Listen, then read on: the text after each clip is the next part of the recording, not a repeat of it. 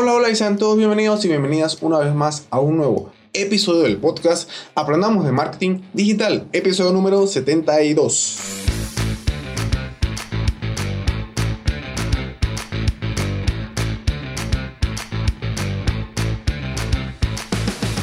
De lunes a viernes vamos a aprender tips, secretos, consejos y herramientas del mundo del marketing digital, redes sociales, emprendimiento y muchas otras cosas más. Hoy es miércoles 21 de octubre del 2020 y hoy toca hablar de WordPress y cómo puedes hacer para optimizarlo, hacerlo más rápido. Así que ponte cómodo o ponte cómoda que esto ya comienza. Bien, vamos a ver. Un WordPress rápido es sin duda una principal ventaja frente a tu competencia, ya que si carga más rápido, muchas más personas se van a quedar en tu página web.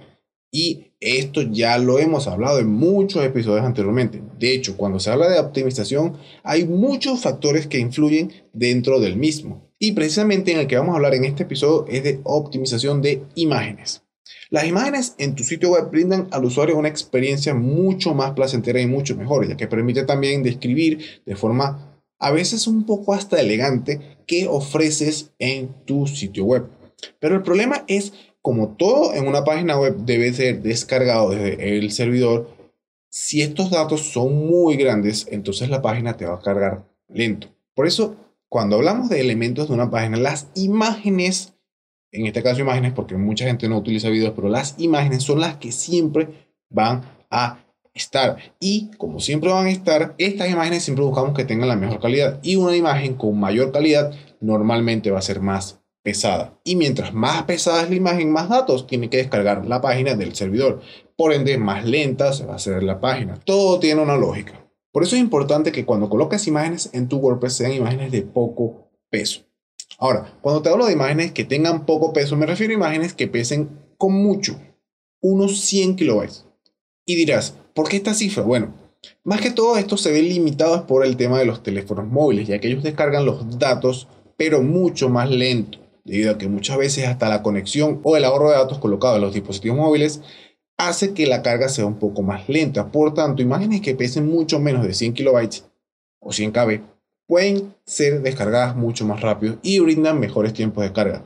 Incluso el mismo Google te recomienda archivos de imágenes que pesen mucho menos de 100 KB y si Google te lo recomienda es mejor hacerles casos a ellos. Ahora, otra cosa que puedes hacer es utilizar alguno que otro plugin que optimice esas imágenes que tú colocas en tu sitio web. Esto viene muy bien en páginas donde tú no eres la única persona que coloca imágenes y estos plugins permiten reducir notablemente el peso de, todas esas imágenes. Incluso hay imágenes que hasta te las puedes reducir en un 60%. Ojo, no apliques siempre a todas. A veces te reduce el 20, a veces te reduce el 30, a veces te reduce el 50 o el 60 pero igualmente una reducción del tamaño de la imagen se agradece siempre. También estos plugins o plugins te permiten modificar el formato de la imagen, convirtiéndolas en archivos que sean mucho más rápidos, como por ejemplo los archivos que recomienda Google, que son los WebP o los WebP.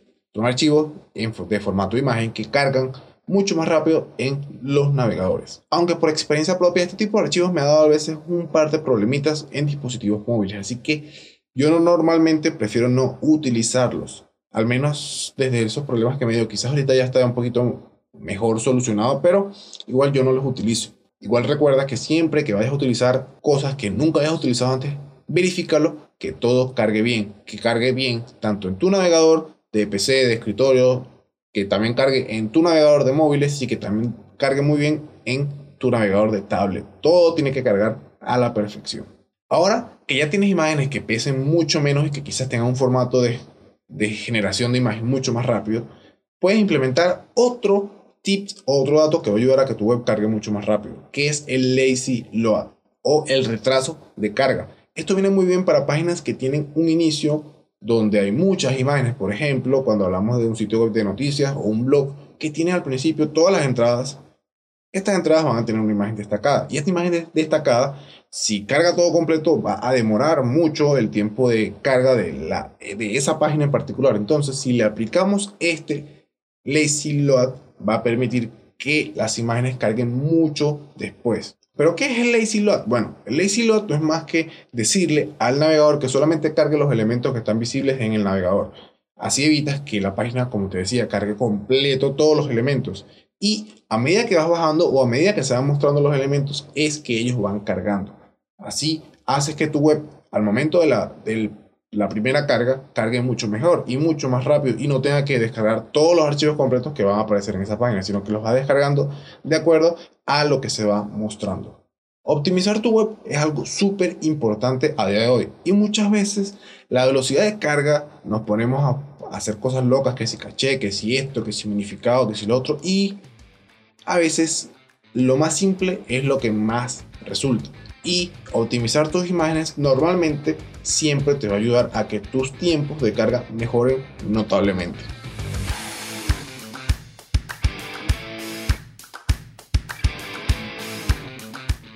Y con esto hemos llegado al final del episodio del día de hoy. No se olviden que pueden ubicarme en las diferentes redes sociales como arroba siendo Miguel y a la agencia de marketing digital arroba estudio 93 marketing en Instagram. Los enlaces están en las notas de este episodio.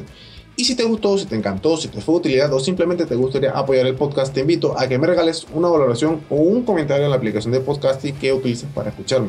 Ya sea Apple Podcast, Google Podcast, iBox, Spotify, Spreaker, Deezer, cualquiera que utilices, me gustaría que dejaras un comentario de qué te ha parecido este episodio y si ya implementas este tipo de optimizaciones para tu página web. Y nos escuchamos entonces mañana jueves con un nuevo episodio por donde por tu aplicación de podcast favorita. Recuerda que siempre es mejor dar que recibir. Un saludo a todos y a todas y hasta mañana jueves. Feliz día. Chao.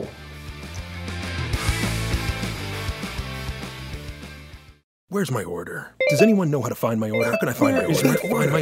Break free from customer support monotony. Welcome to Intercom, the customer support platform that uses chatbots, shared inboxes, apps, and more. Intercom's business messenger resolves questions that can be answered automatically, so customer support feels less like Groundhog Day and more like help is on the way.